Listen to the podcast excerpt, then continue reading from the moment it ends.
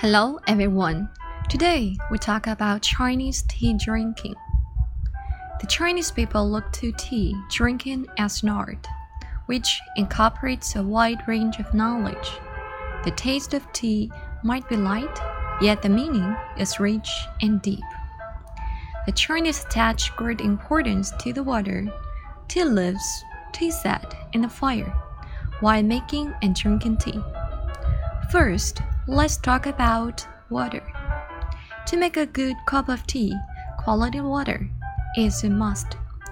Lu Yu, tea saint of the Tang Dynasty, pointed out that to make fine tea, water from high mountains is best, followed by water from rivers and wells.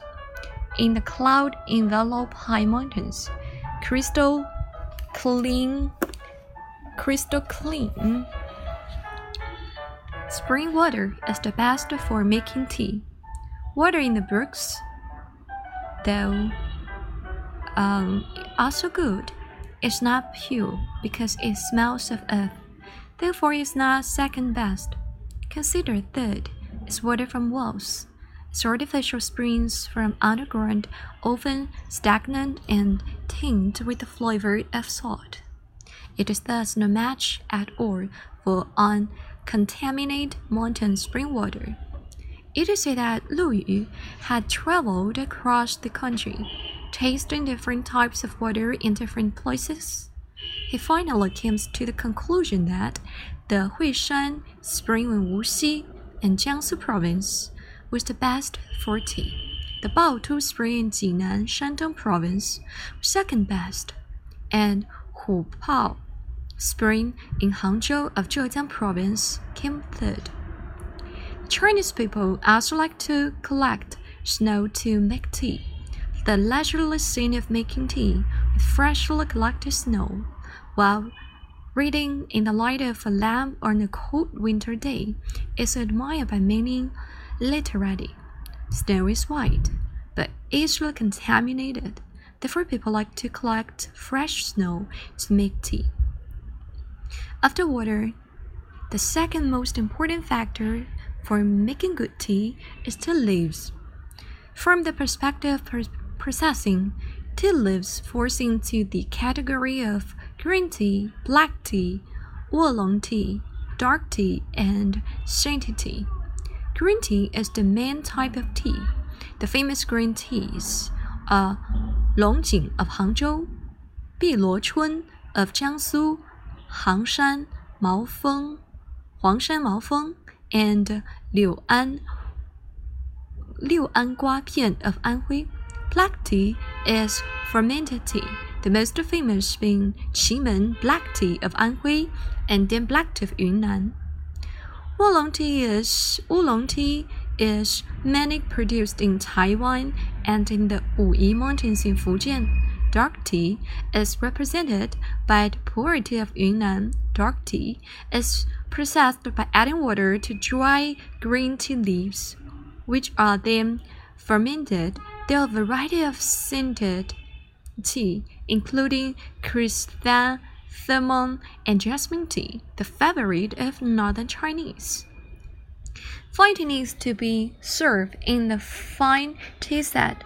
Tea sets may be made of porcelain, ceramic, glass, or wood. China, since it is the home of porcelain, provides a solid foundation for research into making quality porcelain tea sets. Though the tea sets of the Chinese use are not necessarily porcelain ones. Instead, ceramic tea sets are gems in the eyes of tea lovers. The fourth and final element in making good tea is fire, which should be, first of all, live. A live fire refers to charcoal fire. Second, the fire should be slow, and um, charcoal fire meets this requirement, as charcoal lights are more slowly than other fuels do. Moreover, charcoal excludes a sense of the wild while not having that odor of smoke hated by tea lovers. In the Chinese tea ceremony, the four principles that a tea drinker should be observed color, aroma, taste, and form. First, observe the color. Different teas have different colors. While making tea, people have different color requirements for different teas. Green tea should be refreshed. The best green tea is produced in spring. Tea picked either before Qingming festival or green or green rain is favored by people due to the leaves' tenderness, freshness, and greenness with a touch of yellow. This type of tea presents an unforgettable transparent image in glass of hot water. Oolong tea had a deep brown color giving a sense of weight and isolation. It be made of a teapot and look thick and golden when poured when poured in a teacup. Second, appreciate the aroma. Fine tea should have a special fragrance of its own. The Chinese people have their ways of enjoying the aroma of tea. Smell it with one's nose once the tea leaves are put into a teacup. Taste it with the tongue once the tea is the mouth and the fragrance of flowers, and appreciate it with the heart as the unforgettable aroma lingers in the mouth, just like enjoy a fresh breeze. Third, observe the taste. The bitterness of tea is the most important of all tea flavors.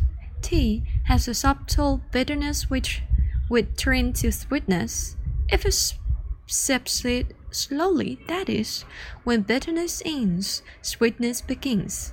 Fourth, observe the form. The shape of tea leaves should also be observed when you are drinking tea, especially green tea. For example, the tender leaves of Longjing tea, picked in the mists, would each stand up in hot water before they slowly unfold and stretch and fall down against the background of a white teacup. They look as if they are performing a graceful dance. Liu An, Liu An Gua another famous green tea, is another good example. The edge of each leaf curves upward, bright green in color. In hot water, in hot water, the leaves resemble lotus flowers. Hence, the tea has long been a favorite of Chinese people. Fine tea is perfection. Is a perfect combination of color, aroma, taste, and form, and requires leisure and patience to be well appreciated. Therefore, Chinese people speak of tea instead of drinking tea.